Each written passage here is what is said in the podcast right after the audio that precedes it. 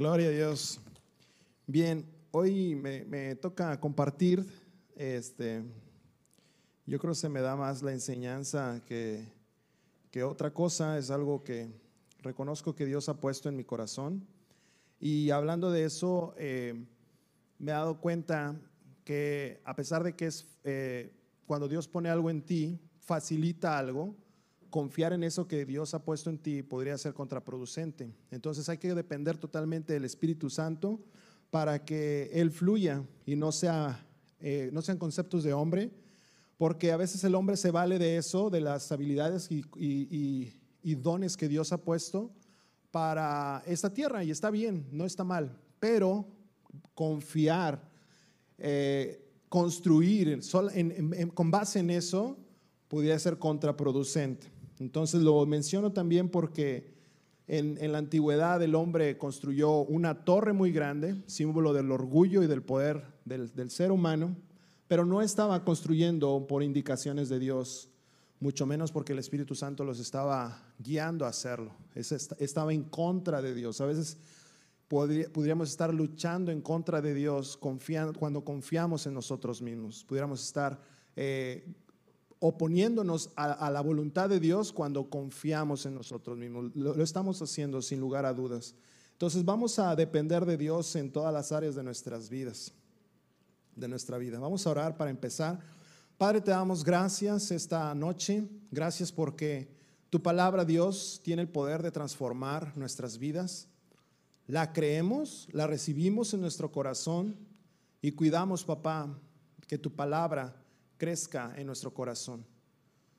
Nos comprometemos con tu palabra creyendo sobre todas las cosas, sobre toda circunstancia. Nos comprometemos, papá, nos, nos, nos convertimos en uno con tu palabra, Dios. No damos lugar a especulaciones, a la duda, al temor, papá, porque somos uno con aquellas cosas que tú nos has hablado. En el nombre de Cristo Jesús, amén. El tema de hoy se llama el poder de la semilla y si hubiese un subtema, le voy a poner ah, sembrando y siendo sembrar y ser guiados por el Espíritu. Hay un poder tremendo en, en, la semilla. Hace cinco años, Ebrahim eh, predicó exactamente el mismo tema, el poder de la semilla. Estábamos en el Alegra y todo esto no estaba. Pero la palabra de Dios es una semilla que cae en el corazón del pastor, de cada persona, y hoy vemos cosas que antes no se veían, pero estaban contenidas en, una semilla, en la palabra de Dios, y Dios va guiando nuestros corazones y hoy, y, el día de mañana tú vas a ver cosas que antes no veías, pero por creer la palabra, por dejar que fuese sembrada en tu corazón y ser guiado por el Espíritu, las cosas se van manifestando. Entonces, hay, hay cosas, y creo que coincides conmigo que hay áreas en tu vida, hay cosas en tu vida que deseas que sean manifiestas, que, sean una realidad tangible. Aunque creo yo firmemente que es una realidad en el corazón de Dios, aún no se han visto con nuestros sentidos o no se han visto manifestadas. Entonces hay cosas que Dios, ah, en el reino de Dios funcionan por medio de la semilla. Y en mi corazón, uh, yo quiero ser papá. Y Dios me decía algo que nunca había escuchado. Me decía, siembra para eso. Y sé muy específico en eso. Porque aquel que quiere sembrar tomates es muy específico en eso. En naranjas es muy específico en eso. Yo no, no soy agricultor, pero no, necesitas estudiar tanto que cada cosa se reproduce según su género, que cada, y, hay que ser muy específico. Y, nunca había escuchado esto de parte de Dios específicamente en eso. Dice, siembra. ¿Cómo Dios? Siembra y sé muy específico en eso. No hablo de soñar así a la deriva y no, no, no, que seas muy específico. Y para ser muy específico se necesita que tu corazón escuche al Espíritu Santo para sembrar conforme Él te vaya guiando. Porque yo creo que yo crecí en una familia cristiana y por mucho tiempo hoy veo que yo creo que sembré así como que dicen a, la brava, ¿no? A la, a, la y se va. Y creía yo que iba a cosechar buenas cosas, pero no, no era muy específico en lo que yo estaba haciendo. Y me pasé mucho tiempo escuchando la palabra, pero la Biblia nos enseña acerca de la parábola del sembrador. Dice que alguna semilla cayó en el camino, en el suelo duro. Y esa semilla, al no poder convertirse eh, con la tierra, al, no, caer en tierra eh, suave, esta semilla fue presa fácil del maligno. Mateo nos habla específicamente detalles sobre cómo esta semilla se pierde. Dice que es robada por las aves o viene el maligno y se la roba. Entonces, hoy lo veo, antes no lo veía, que el diablo me había estado robando bendiciones y la palabra de Dios. ¿Cómo yo esperaba ver ese futuro que Dios tiene para mí si yo no era muy específico en lo que estaba haciendo y yo tenía un corazón que no entendía lo que estaba haciendo? Y, yo empecé la, predicación diciendo que yo no comprendía cómo funcionaba esto en el reino de Dios. Yo no entendía y específicamente la Biblia nos enseña en la parábola del sembrador que aquella semilla que cayó en el suelo, en el camino, en el, suelo duro, es aquel corazón que escucha la palabra, pero al no entenderla, al no comprenderla, viene el maligno y se la lleva. Entonces, esta comprensión de la palabra eh, es espiritual y, si bien hay, hay, personas muy intelectuales, a veces la mente nos puede jugar ah, en contra. Y Dios me decía, la mente es como una persona que entra a una reunión importante a tomar nota, pero no se le permite opinar. Imagínate una secretaria que entra a una reunión donde estás tú hablando con Dios, no se le permite dar ideas, no se le permite dar opiniones, se le permite anotar todo lo que Dios está hablando. Entonces, no confíes en tu intelecto para hacer las cosas, para, para llevar a cabo ese futuro. Realmente Dios, sus pensamientos son más altos que los nuestros. Realmente Dios ha pensado buenas cosas acerca de ti, cosas que tú no te imaginas, que no han, no han llegado a tu corazón, pero Dios puede revelarlas. ¿Sabes? Dios funciona, el reino de Dios funciona por esto, eh, por la semilla. Cristo mismo es una semilla de Dios. Vamos a, a ver en Isaías 53, 2. Te lo pasé, Carlos, si me apoyas, porfa. En Dios habla hoy. Dice, el Señor quiso que su siervo creciera como planta tierna, que hunde sus raíces en la tierra seca. No tenía belleza ni esplendor. Su aspecto no tenía nada atractivo, nada atrayente. A veces subestimamos el poder de la semilla porque a veces la semilla no es tan bonito como lo es el árbol, como lo es el fruto. Pero la semilla es la que tiene el poder de aquello grande que, que nuestros ojos Ah, se cautivan. ¿Alguien ha visto las flores, los arbolotes? En lo muy personal me gustan los nogales, ¿has visto el arbolote? Pero la semilla no es tan atractiva como lo es el fruto, como son las flores o como son las ramas del árbol o la sombra. Y Dios dice que el reino de Dios se había se ha acercado. Juan el Bautista decía, arrepiéntanse porque el reino de los cielos se ha acercado. ¿En quién se había acercado? En Cristo Jesús. En Él estaba toda la plenitud de Cristo, de, Dios. Todo lo que es de Dios estaba sembrado en Cristo Jesús. No nació con opulencia, no nació, nació en un pesebre, no nació en el mejor hospital del mundo, nació sin atractivo, sin nada glamuroso, nada que llenara nuestra vista. De hecho, algunas personas le preguntaban a Jesús, muéstranos el reino o cuándo viene tu reino. Estoy en, ya me perdí, pero dicen los fariseos, ¿cuándo vendrá el reino de Dios? Y Jesús dice, el reino de Dios no va a venir en forma visible la gente no dirá está allí o está acá.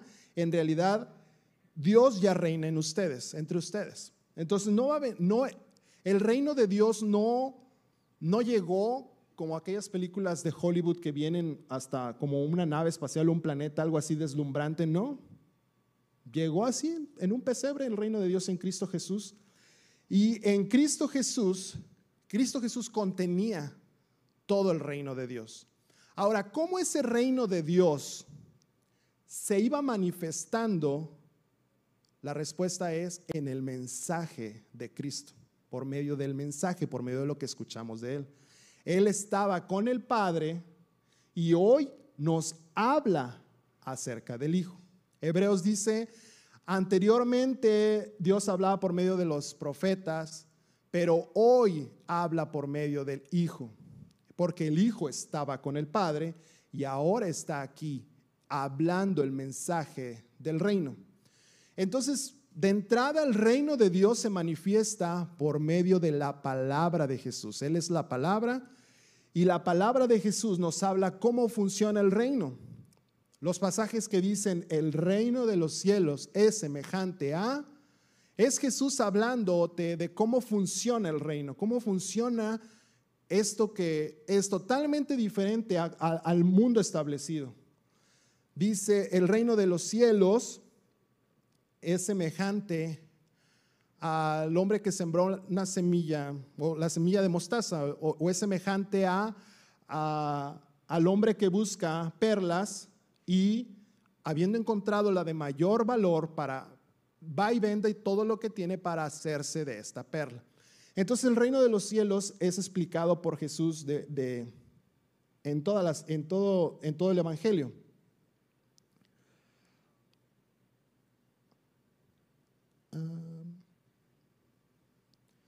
Él viene a los judíos, los judíos no reciben su mensaje. Vamos a Juan 1, 11, 13.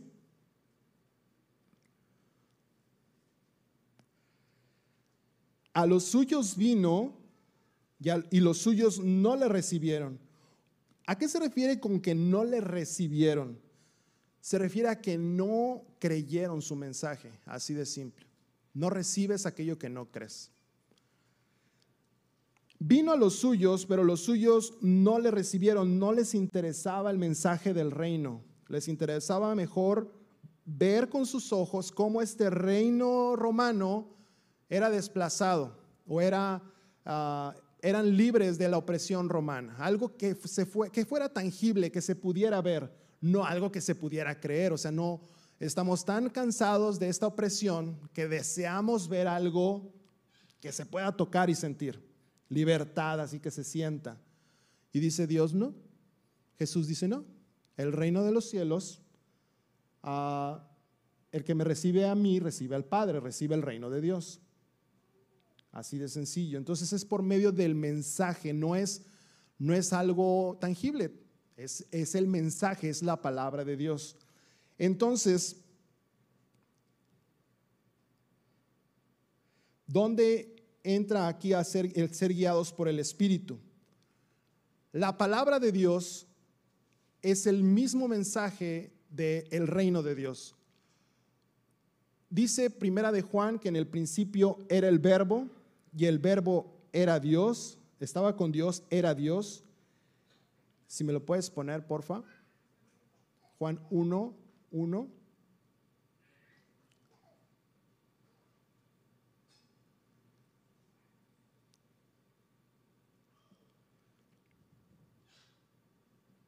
Dice Juan 1, perdón, dije primera de Juan, ¿verdad? Juan 1. Ahí está. En el principio era el verbo y el verbo era con Dios y el verbo era Dios. Continuamos. Este estaba en el principio con Dios. Todas las cosas por Él fueron hechas y sin Él nada de lo que ha sido hecho fue hecho. En él estaba la vida y la vida era la luz de los hombres. Y la luz en las tinieblas resplandece y las tinieblas no prevalecieron contra ellas. Hasta ahí está bien. Aquí hablamos de Jesucristo, que Él estuvo desde el principio y todas las cosas fueron hechas por Él. Él estaba, siempre estado, antes de la creación del mundo, y cuando Él viene aquí a la tierra nos habla acerca del, del reino. Ahora vamos a Mateo 13.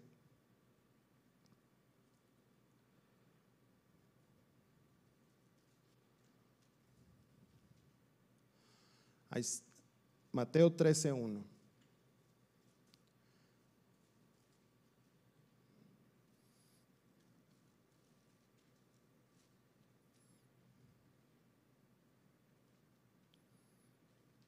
13.1. Y nos vamos a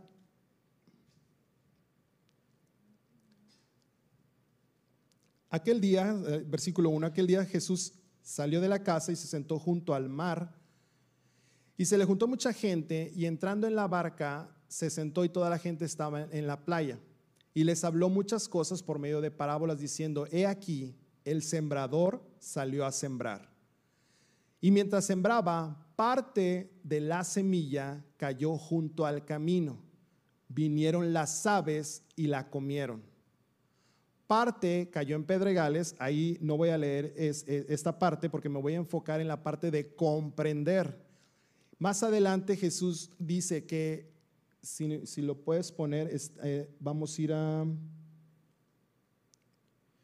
a la explicación en versículo 18. Oíd pues vosotros la parábola del sembrador. Cuando alguno oye la palabra del reino y no la entiende, viene el maligno y arrebata lo que fue sembrado en su corazón. Este es el que el que fue sembrado junto al camino, el corazón ah, duro, el corazón donde la semilla no puede penetrar, aquel donde la semilla, una vez que la semilla se convierte en uno con la tierra, la semilla no puede crecer sin la tierra. En, allá en Cancún, por allá, hay una escultura muy padre, pero es un árbol en el aire, pero eso no es real, es una ilusión óptica. Eh, son dos árboles, uno que está sembrado realmente y otro que tiene, le mocharon las, las, raíces y las raíces salen por debajo. Y parece, simula que está en el aire creciendo, pero no está creciendo en el aire. Es una ilusión óptica. De hecho, está en un parque de, que se trata de eso, de, ilusiones ópticas. Pero la, la semilla necesita la tierra. Y cuando está en la tierra, esta se convierte en lo que brota la semilla y se convierte en su género, en, el árbol que, en el, que, que, contiene dentro de la semilla, en su ADN y en su información genética. Pero el reino de Dios así funciona. Y, Dios me decía que sea muy específico en lo que yo quiero ver. Realmente, si tú me preguntas si soy capaz de anotar todo el futuro de mi vida, no lo soy. No soy capaz. No puedo. De hecho, se me dificulta mucho planear, hasta un viaje se me dificulta planear. Hasta un algo que quiero hacer, o sea, y es bueno reconocer para depender totalmente de Dios. Es bueno reconocer aquellas áreas en las que no puedes ser tú y en las aquellas en las que te crees confiado o que, o que te sientes seguro, todavía confiar también más en Dios.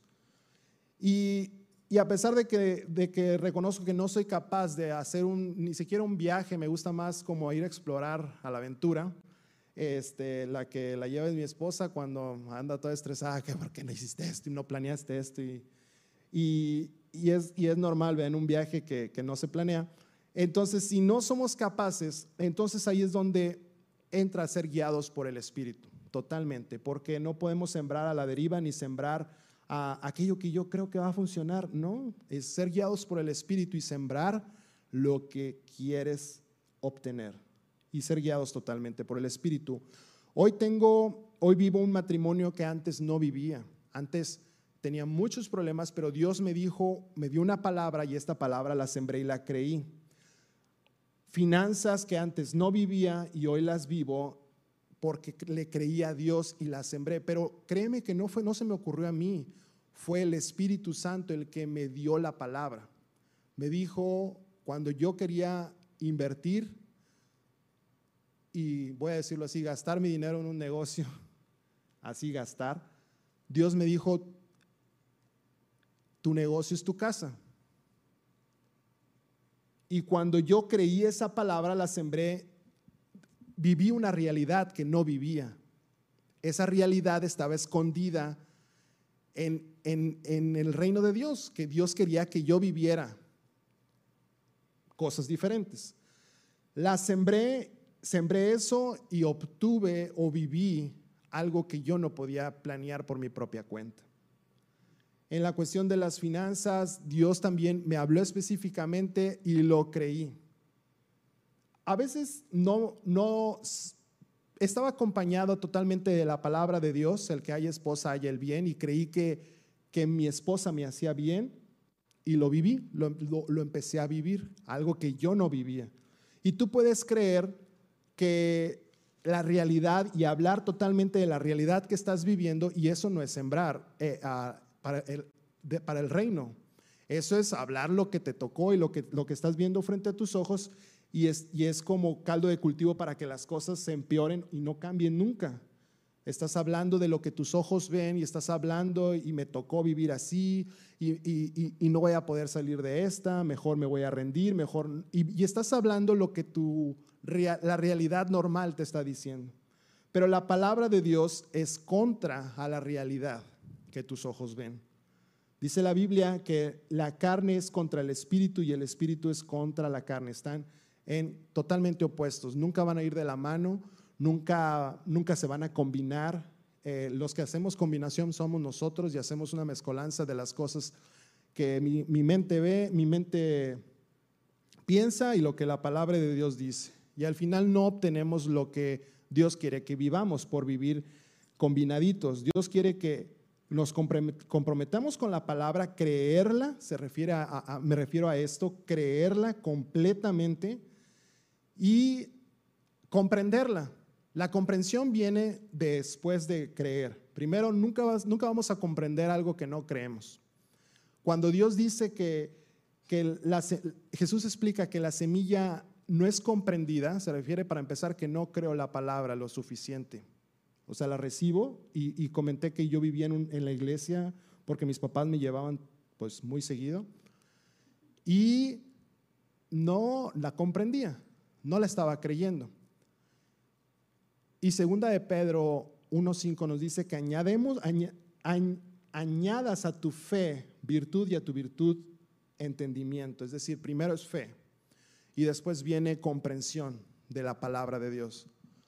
No puedes comprender aquello que no crees.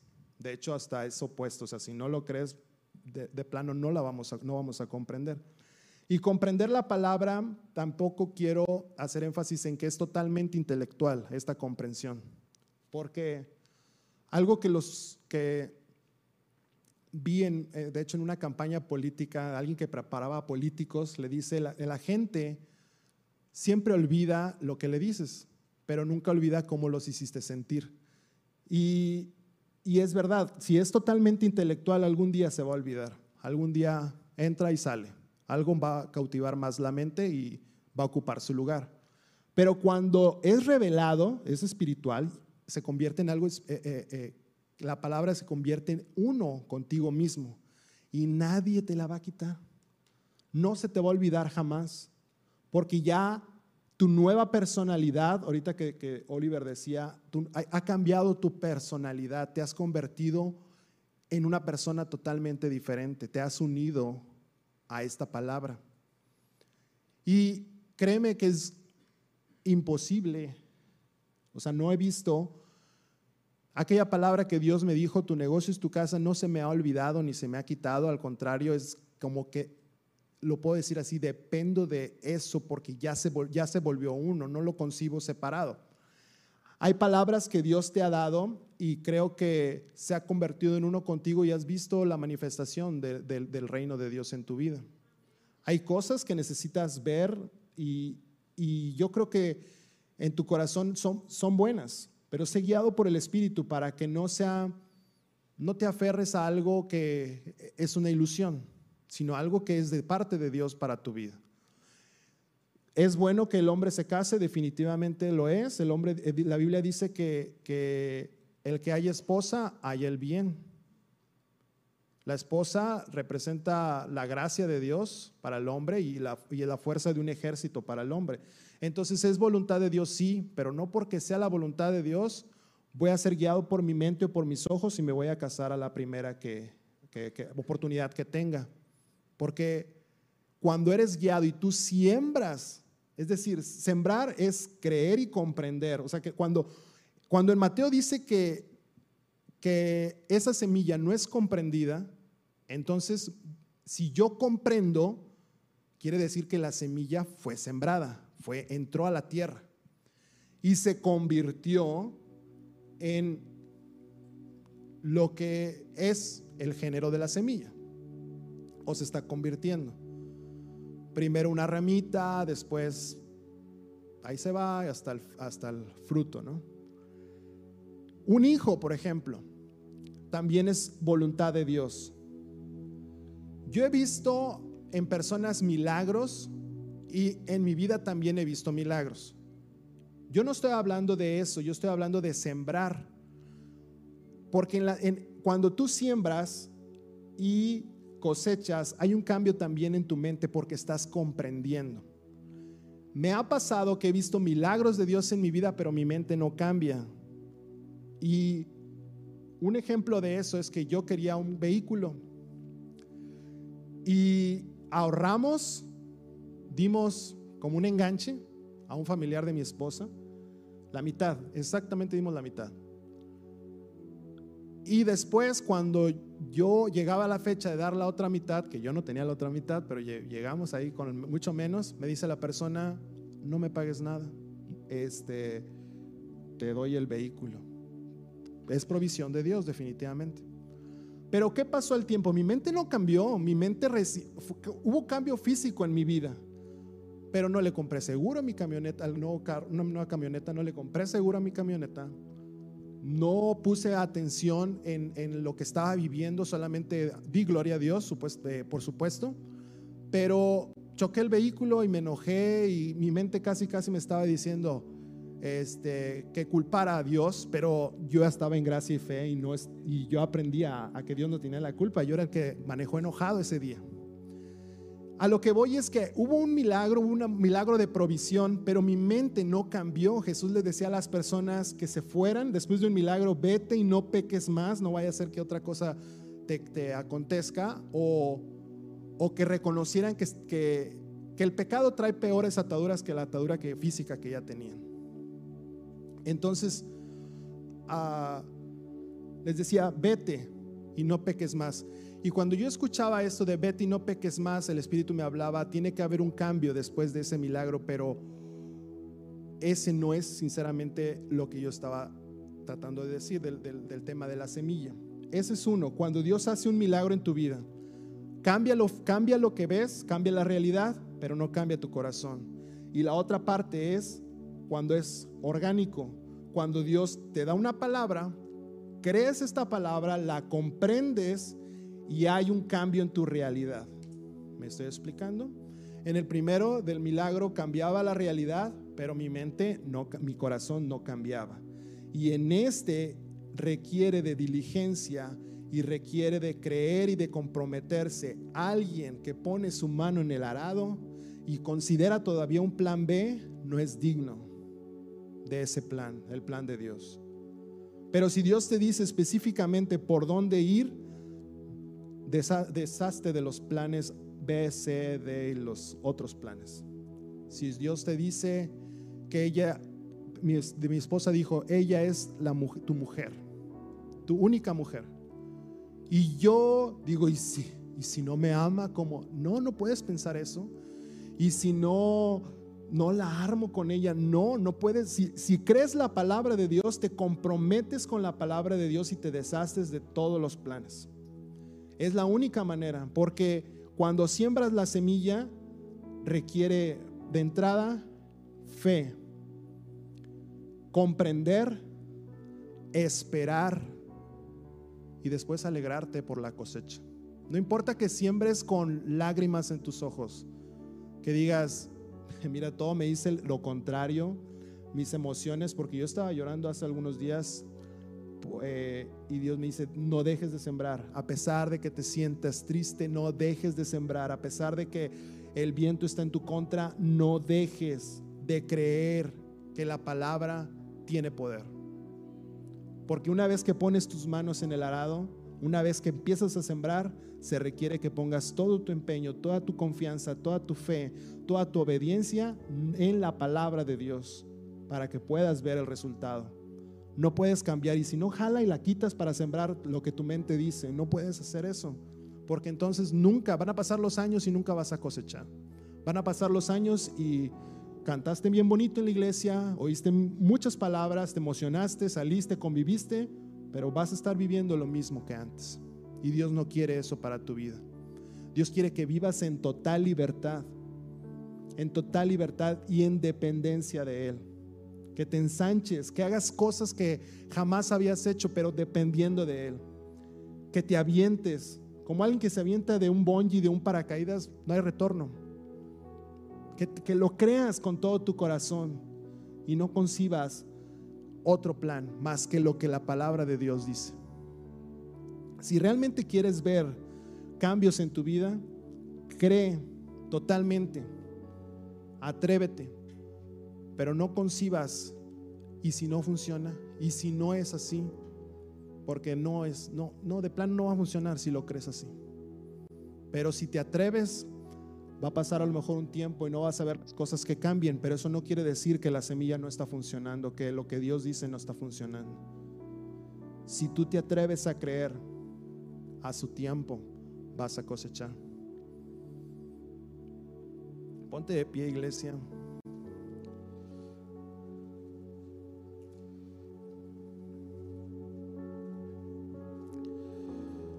Mi oración es, es que creamos, que comprendamos, que obedezcamos a Dios,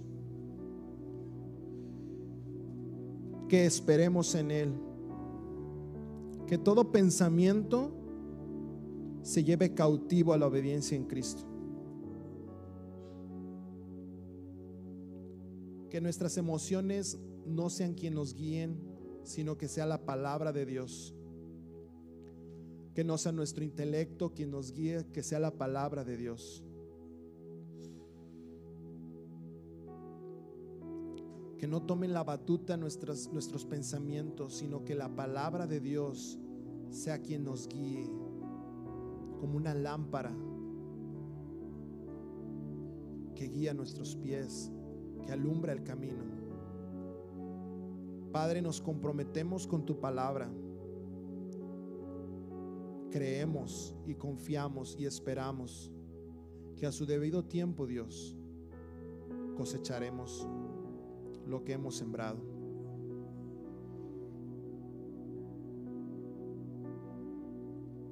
Gracias Jesús. Sabes, iglesia, dice la Biblia que puedes irte a dormir, literal, a dormir una vez que has sembrado la palabra de Dios. No tienes que comprender cómo funciona. No hablo de comprender la palabra, es una cosa, pero comprender cómo, cómo es que funciona la semilla. No, la, la semilla va a funcionar. Comprendas o no comprendas la gravedad, la gravedad funciona. Y vas, tiene un efecto en ti. De la misma manera, dice que el hombre echa la semilla, se va, incluso puede dormir y la semilla está trabajando. La, la palabra de Dios está trabajando. Confiemos en la palabra de Dios sin dudar ni vacilar. Y creo que Dios, que a su debido tiempo, la voluntad de Dios se manifestará en tu vida. La realidad de Dios se manifestará en tu vida. Hoy vemos gracia y fe y vemos el nuevo auditorio. Vemos cosas que antes no se veían. Mi esposo y yo también nos hemos atrevido a hacer cosas. De hecho, nos aventamos el tiro de, de ensancharnos sin, yo no tenía en mente la palabra de ensancharnos.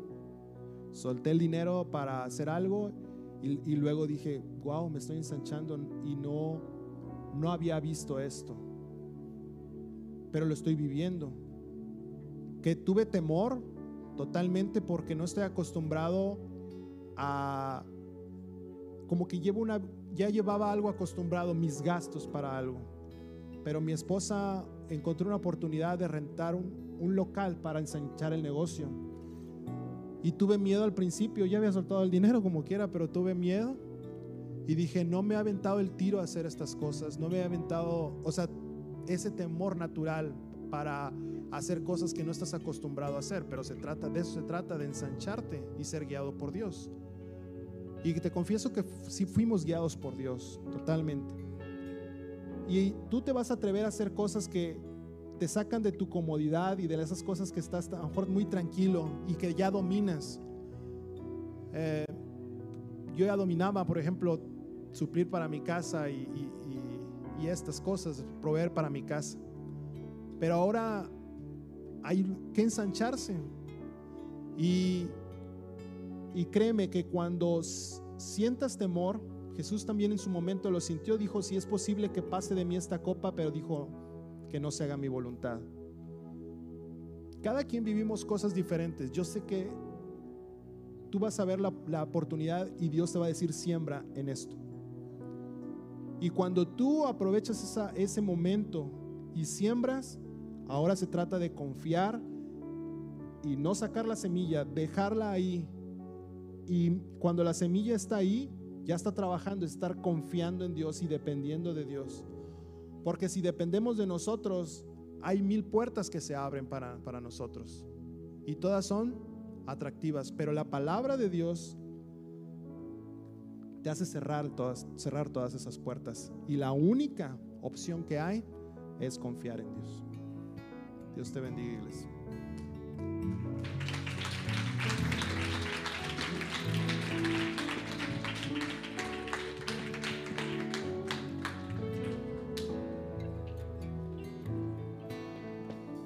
A alabarle a Dios y despedirnos con gozo en nuestro corazón. Amén.